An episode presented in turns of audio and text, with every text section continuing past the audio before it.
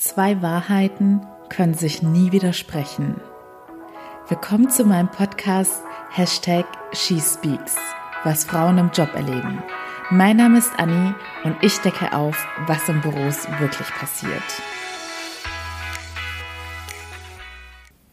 Hallo und willkommen zurück zu Teil 2 zum Thema sexuelle Belästigung am Arbeitsplatz. Und ich habe euch ja schon angekündigt, dass die Folge dieses Mal so aufgeteilt sein wird, dass ich euch einen Fall eines Mannes erzähle. Und ihr dürft, ich überlege gerade, was ich schon verraten darf. Egal, hört es euch einfach mal an. Der Rest kommt dann später. Und im Anschluss daran gehe ich nochmal etwas auf die ganzen psychologischen Hintergründe rund um das Thema sexuelle Belästigung am Arbeitsplatz ein. Also, starten wir doch mal mit dem Fall. Ich würde sagen, heute nennen wir den Protagonisten unseres Falls mal Mark. Bei den Männernamen habe ich jetzt noch so viele Optionen offen, weil wir da ja tatsächlich jetzt, glaube ich, noch gar keinen Fall hatten. Müssen auf jeden Fall noch ein paar mehr kommen, weil ich, wie gesagt, immer sehr gerne alle Seiten zu dem Thema beleuchten möchte. Und Mark hatte zum Zeitpunkt des Falls als Teamleiter in einer Firma gearbeitet, hatte so circa ein zehnköpfiges Team unter sich und es war auch ein junges Team. Dementsprechend hatten alle auch ein recht lockeres Verhältnis zueinander, haben sich auch geduzt und auch öfter mal das ein oder andere Team-Event gehabt oder nach der Arbeit was zusammen getrunken. Zum damaligen Zeitpunkt war dann irgendwann absehbar, dass in Marks Team eine Senior-Position, also ihr könnt euch das so vorstellen, Marc war der Teamleiter und die Senior-Position war sozusagen direkt unter ihm und wäre dann seine rechte Hand oder heißt es linke Hand? Keine Ahnung, ich bin Linkshänder, deshalb kann es auch die linke Hand sein. Und Genau, die Position war halt strategisch gesehen sehr wichtig und sozusagen auch eine Position, die dann auch jeder, der in dem Team unter Marc war, angestrebt hatte. Ein Teammitglied von Marc, wir nennen sie mal Stephanie, hatte recht gute Chancen auf diese Position, denn sie war sehr erfahren und immer sehr ambitioniert und es war sozusagen ein unausgesprochenes Geheimnis, dass sie die heiße Anwärterin auf diese Position sein würde. Dadurch, dass Marc sich mit Stefanie auch sehr gut fachlich austauschen konnte, weil sie, wie gesagt, eben schon etwas erfahrener als die anderen war in diesem Job, ging ja auch häufig mit ihr zum Beispiel zusammen Mittagessen oder sie hatten auch einen ähnlichen Heimweg, den sie sich teilten. Und deshalb hatten die beiden auch so eine recht gute Beziehung zueinander. Natürlich kam dann bei diesen Gelegenheiten auch das ein oder andere Mal das Thema mit diesem Job oder dieser Position auf. Und Stefanie hatte sozusagen etwas vorgefühlt, wie denn ihre Chancen stehen würden. Und Marc hatte ihr dann auch signalisiert, oder durch die Blume gesagt, dass es doch ganz gut aussehen würde. Doch dann kam mal wieder alles anders, als es geplant war.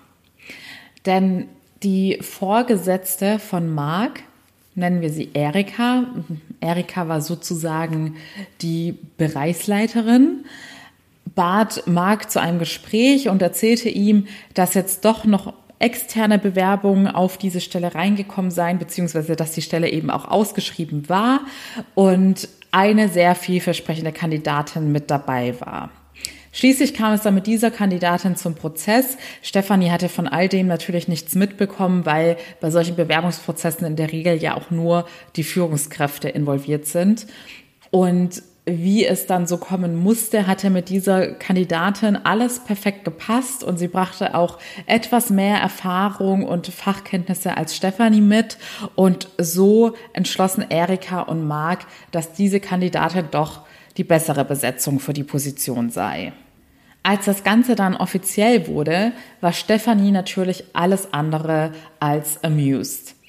Aber dadurch, dass durch dieses eher freundschaftliche Verhältnis mit Marc und Stefanie es jetzt nicht so war, dass Stefanie schon offiziell irgendwas angeboten worden war, sondern eher, wenn man mal miteinander geplaudert hat und das Thema irgendwie zur Sprache kam, hatte Marc es ja ihn nur durch die Blume hinweg gesagt, dass die Chancen ganz gut stehen würden. Er hatte ihr nie etwas fest zugesagt oder bereits versprochen. Soweit hatte er sich da nie aus dem Fenster gelehnt und dementsprechend, weil das eher eine Sache zwischen den beiden war oder auch ein unausgesprochenes Geheimnis in dem Team, dass es jeder irgendwie schon so ein bisschen vermuten konnte, war es zum Beispiel für Erika, für Marks Chefin, jetzt gar keine große Sache. Denn für sie zählte einfach nur, die beste Person kriegt diese Position. Sie hatte da jetzt gar nicht auf dem Schirm, dass gegebenenfalls Stefanie bereits heiß auf diese Position war und schon mit voller Erwartungshaltung darauf hingefiebert hatte.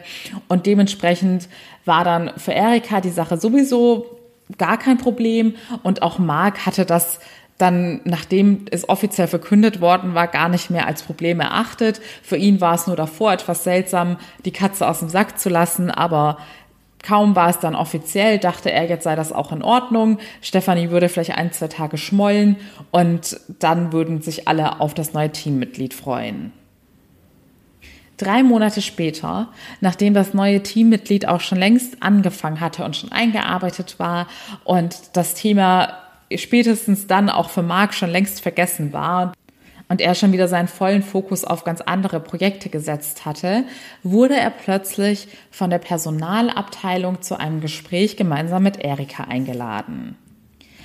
In diesem Gespräch erfuhr Marc dann, dass Stephanie ihn beschuldigte, ihn sexuell belästigt zu haben. Und zwar, sie äußerte, dass er ständig sexuelle Bemerkung machen würde, durch die sie sich belästigt fühlt und dass die beiden auch einfach auffällig viel Zeit außerhalb des Büros miteinander verbringen würden und sie sich immer dazu gezwungen gefühlt ge äh, gezwungen gefühlt hatte, dadurch, dass Mark ihr Vorgesetzter sei und ja, ansonsten, ich weiß den Vorwurf natürlich nicht so detailliert, aber im Großen und Ganzen waren die Beschuldigungen quasi zweideutige Aussagen, Blicke von Mark und eben das gesamte Verhalten, dass er auffällig viel Zeit mit ihr verbringen wollte, wodurch sie sich belästigt gefühlt hatte und dass sie sich eben auch genötigt dazu gefühlt hatte. An dieser Stelle ist auch wichtig zu erwähnen, dass Mark zu dem Zeitpunkt eine Verlobte hatte. Das heißt, diese Anschuldigungen haben für ihn nicht nur enorme berufliche Konsequenzen zur Folge gehabt, sondern eben auch in seinem Privatleben. Denn ihr könnt euch alle vorstellen, wenn man in einer Beziehung ist und dann eine dritte Person solche Anschuldigungen hegt, wird das natürlich auch den Partner beeinflussen. Und je nachdem, was man da für ein Vertrauensverhältnis hat, beziehungsweise wie sich diese ganze Sache dann weiterentwickelt und wie groß das Ganze wird, wird das natürlich auch eine Partnerschaft in gewisser Weise belasten. Marc war natürlich damals vollkommen vor den Kopf gestoßen und konnte es auch gar nicht fassen. Er konnte selbst, als ihm das dann nochmal so von der Personalabteilung vorgetragen wurde, einfach immer noch nicht realisieren, dass Stefanie tatsächlich so einen Schritt gewagt hatte, und er konnte sich das auch erstmal gar nicht erklären, obwohl er ja rein rational wusste, dass sie sozusagen ja gegebenenfalls das Motiv hatte, dass sie so enttäuscht war, dass sie nicht die Position erhalt, äh, erhalten hatte, dass sie jetzt sozusagen einen Rachefeldzug plante, aber trotzdem, weil er einfach ein Mensch war, der niemals so denken würde, fiel es ihm enorm schwer, das erstmal so sacken zu lassen und zu akzeptieren, dass Stefanie ihm so in den Rücken gefallen war. Sein erster Gedanke war auch tatsächlich, mit ihr das persönliche Gespräch zu suchen. Doch nach diesem offiziellen Gespräch mit der Personalabteilung hatte Marc nochmal ein Vier-Augen-Gespräch mit seiner Vorgesetzten Erika, die ihm davon abriet.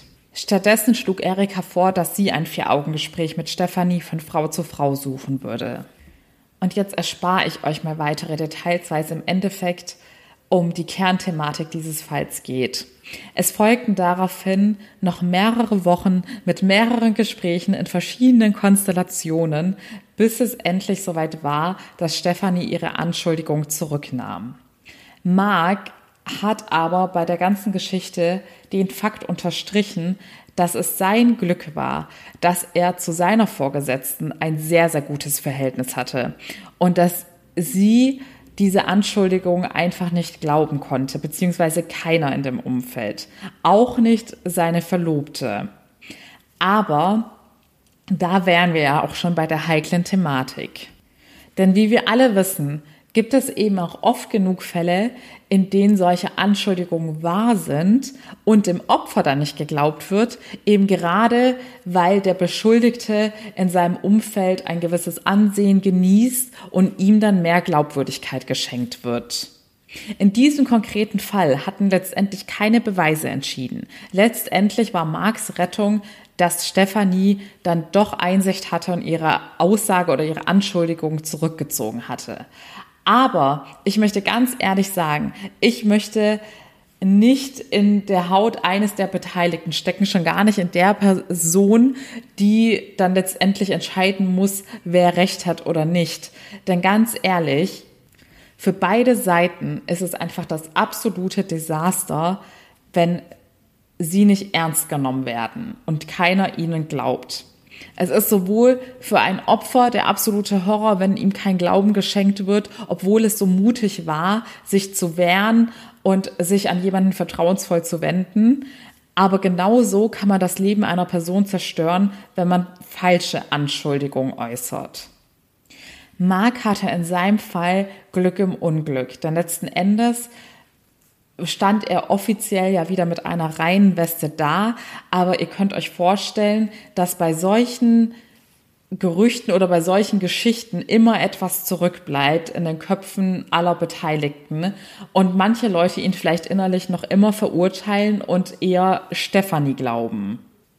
Auch für Marc hat sich vieles verändert. Er meinte, dass er einfach nicht mehr so unbeschwert mit gewissen Situationen, in denen Frauen involviert sind, sowohl im Berufs- als auch im Privatleben umgehen kann und es meidet, mit Frauen, die nicht gerade seine Verlobte bzw. mittlerweile seine Ehefrau sind, alleine unter vier Augen unterwegs zu sein. Und das fand ich schon ganz schön erschreckend, denn ich hatte ja auch erwähnt, dass ich tatsächlich aus der Männerperspektive jetzt mehr Fälle gehört habe als aus der Frauenperspektive. Und das war so der gemeinsame Nenner, dass die Männer meinten, dass die Vorfälle, also es waren jetzt nicht alle so gravierend wie in dieser Geschichte, sie aber dennoch enorm geprägt hatten in ihrem Verhalten, weil sie dann ständig die Angst davor hatten, doch etwas falsch zu machen oder dass etwas von ihnen falsch ausgelegt werden könnte und sie im Zweifelsfall das dann nicht das Gegenteil beweisen könnten. Und deshalb war es mir so wichtig, auch einen Fall aus dieser Perspektive darzustellen. Denn so oft wird immer nur eine Seite beleuchtet und bei der MeToo-Bewegung es ist absolut super und wichtig, dass das so ein großes Thema geworden ist und dass ich hoffe sehr, dass es anderen Leuten und Opfern geholfen hat, jetzt eher den Mut zu fassen, sich auch zu äußern und Hilfe zu holen. Aber dennoch darf man halt nie vergessen, wie schwer es auch sein kann, dass wenn jetzt für so ein Thema so eine Aufmerksamkeit geschaffen worden ist, es dann halt bei falschen Anschuldigungen jetzt noch umso schwerer sein wird, da dann wieder rauszukommen. Mit Sicherheit wird das eher die Minderheit sein, aber man darf eben nicht vergessen, dass auch sowas vorkommt. Daher möchte ich auch nochmal appellieren, dass es nie ein kluger Schachzug ist, Rache zu begehen. Die beste Rache, die man sowohl im Beruf als auch im Privatleben machen kann, ist, dass man bei Rückschlägen oder bei Ablehnung sich selbst optimiert, zum Beispiel im Beruf, dass man so sehr weiter an weiteren Qualifikationen, an seinen Soft Skills etc. arbeitet und sich gegebenenfalls einfach bei der Konkurrenz bewirbt oder weiter bewirbt und dann eben so zeigt, hey, schaut mal, was ihr verpasst habt oder eben auch im Privatleben ganz typisch bei Beziehungen, dass man auch da den Fokus auf sich selbst setzt, an sich selbst arbeitet, denn nur dann könnte es der Fall sein, dass euer Ex-Freund denkt, oh je, was habe ich denn da verpasst? Aber sicherlich nicht, wenn ihr seiner neuen Flamme irgendeinen Streich spielt oder ähnliches. Natürlich hat man oft als erstes, wenn einem etwas Ungerechtes widerfährt oder man sich auch nur ungerecht behandelt fühlt, erstmal so diesen Gedanken, oh, dem möchte ich es jetzt aber zeigen. Aber denkt immer dran, wenn man Rache in diesem Sinne ausführt, dass man jemandem Schaden zufügen möchte, dann wird es auch für euch nur eine sehr, sehr kurzfristige Befriedigung sein. Denn langfristig wird sowas immer auf euch zurückfallen. Und macht euch auch bei allem, was ihr macht, bei jedem Handeln bewusst, was das immer für Konsequenzen für die Mitmenschen von euch hat. Also ich bin mir ziemlich sicher, dass Stefanie da wahrscheinlich gar nicht so weit gedacht hatte, was das alles für Konsequenzen für Mark haben würde, dass gegebenenfalls auch seine langjährige Partnerschaft daran zerbrechen könnte. Also gut, ich glaube, genug zu dem Fall.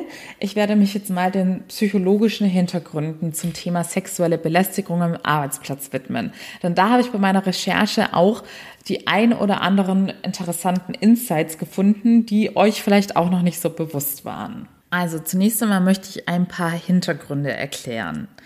Denn tatsächlich ist es so, wie vielleicht schon einige vermuten, evolutionspsychologisch bedingt, dass Frauen öfter sexuelle Belästigung am Arbeitsplatz empfinden oder erleben als Männer.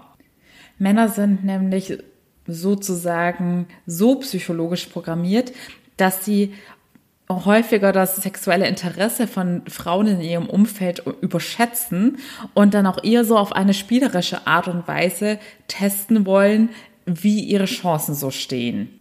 Wohingegen die evolutionspsychologische Programmierung von Frauen eher dafür sorgt, dass Frauen dazu neigen, potenzielle Risiken zu überschätzen und auch allgemein viel vorsichtiger zu agieren. Und alleine aufgrund dessen haben Frauen einfach schon ein breiteres Verständnis, was sie unter sexueller Belästigung verstehen und setzen da halt auch schon ganz andere Grenzen als ihre männlichen Kollegen. Außerdem ist es auch so, wenn es der umgekehrte Fall ist, dass eine Frau sich sexuell gegenüber einem Mann äußert, dass der Mann das dann entweder als Kompliment wahrnimmt und sich geschmeichelt fühlt oder dass er sogar dann denkt, okay, jetzt teste ich erst recht wieder so meine Chancen stehen, dass da mehr draus wird. Und deshalb ist es eben so, dass in diesem Fall, dass von einer Frau eben diese sexuellen Signale kommen, es nur ganz selten von einem Mann als Belästigung empfunden wird. Und was ich auch ganz interessant fand, vor allem jetzt in Bezug auf die Belästigung am Arbeitsplatz, ist es psychologisch gesehen nämlich so, dass oft gar kein richtiges sexuelles Interesse im Sinne von, ich fühle mich jetzt wirklich sehr hingezogen zu dieser Person dahinter steckt, sondern oft wird dadurch auch nur nochmal die eigene Machtposition unterstrichen, indem man durch die Herabwürdigung und die sexuelle Belästigung die Autorität seines Gegenübers dann quasi mindert. Und scheinbar wird diese unbewusste Wahrnehmung, dass man durch die sexuelle Belästigung jemanden herabwürdigt und demütigt, nicht nur von dem Täter unbewusst so empfunden, sondern auch von dem Opfer.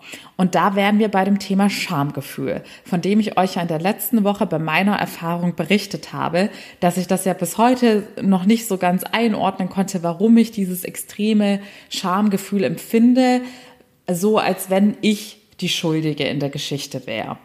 Und das ist eigentlich auch schon die Antwort. Es hängt meistens tatsächlich damit zusammen, dass die Person, die belästigt wurde, eben doch das Gefühl hat, dass sie irgendwas dazu beigetragen hat, dass die Situation begünstigt hat oder dass sie sich in dem Moment vielleicht nicht ausreichend zur Wehr gesetzt hat. Dieses Gefühl entsteht halt auch, wenn man sich durch das Verhalten wirklich sozusagen ausgezogen fühlt. Man fühlt sich in dem Moment nackt und gedemütigt. Und gegebenenfalls wurde man ja sogar auch vor anderen Personen bloßgestellt, weil ein Kommentar in große Runde gemacht wurde und alle anderen darüber gelacht haben. Per Definition ist Scham eine negative Emotion, die entsteht, wenn man das Gefühl hat, bestimmten Werten, Normen, Regeln oder Ansprüchen nicht gerecht geworden zu sein. Und ich finde, diese Definition passt jetzt vor allem im beruflichen Kontext, wo man eben einem gewissen Standard entsprechen möchte, wo man ein gewisses seriöses Auftreten haben möchte. Man möchte als professionell wahrgenommen werden. Und wenn man dann durch das Verhalten einer anderen Person signalisiert bekommt, dass man irgendwie als sexuelles Wesen wahrgenommen wird, was im beruflichen Kontext einfach überhaupt nichts zu suchen hat, dann hat man auch unterbewusst das Gefühl, dass man irgendwie etwas falsch gemacht hat und dadurch jetzt auch unprofessionell wirkt. Aber Scham ist auch ein Schutzreflekt unseres Körpers oder, oder unserer Psyche. Es zeigt uns oder signalisiert uns, dass gewisse Grenzen zwischen uns und anderen oder einer anderen Person überschritten worden sind. Und das ist ja bei einer sexuellen Belästigung immer der Fall, denn es betritt jemand einen Bereich, wo er nichts zu suchen hat. Deshalb sollte man vor allem, wenn man dieses Schamgefühl spürt, das auch ernst nehmen und nochmal genauer hinschauen, denn das ist kein Grund dafür zu schweigen, sondern es ist noch viel mehr ein Grund dafür, sich zu wehren und auch möglichst andere Leute mit einzubeziehen und in gewisser Weise eine Öffentlichkeit für diese Sache zu schaffen. Denn wenn man sich nicht wehrt, wird es entweder so weitergehen oder sogar noch schlimmer werden. Es ist wirklich essentiell, dass man nicht in der Opferhaltung verharrt und nichts unternimmt, sondern dass man sich, so wie ich es in der letzten Folge gesagt habe, entweder vertrauensvoll an eine Person in der Firma wendet oder wenn man sich gar nicht zu helfen weiß, sich an eine unabhängige Hilfe-Hotline mit einer professionellen Beratung meldet. Ich werde die Nummer auch dieses Mal wieder in die Show Notes packen. Übrigens hat meine Recherche auch ergeben, dass tatsächlich bei manchen Personen auch das Wort Opfer schon für Scham sorgt, weil sie sich nicht damit identifizieren wollen, da es ja heutzutage auch häufig als Beleidigung und eben auch um jemanden herabzuwürdigen genutzt wird.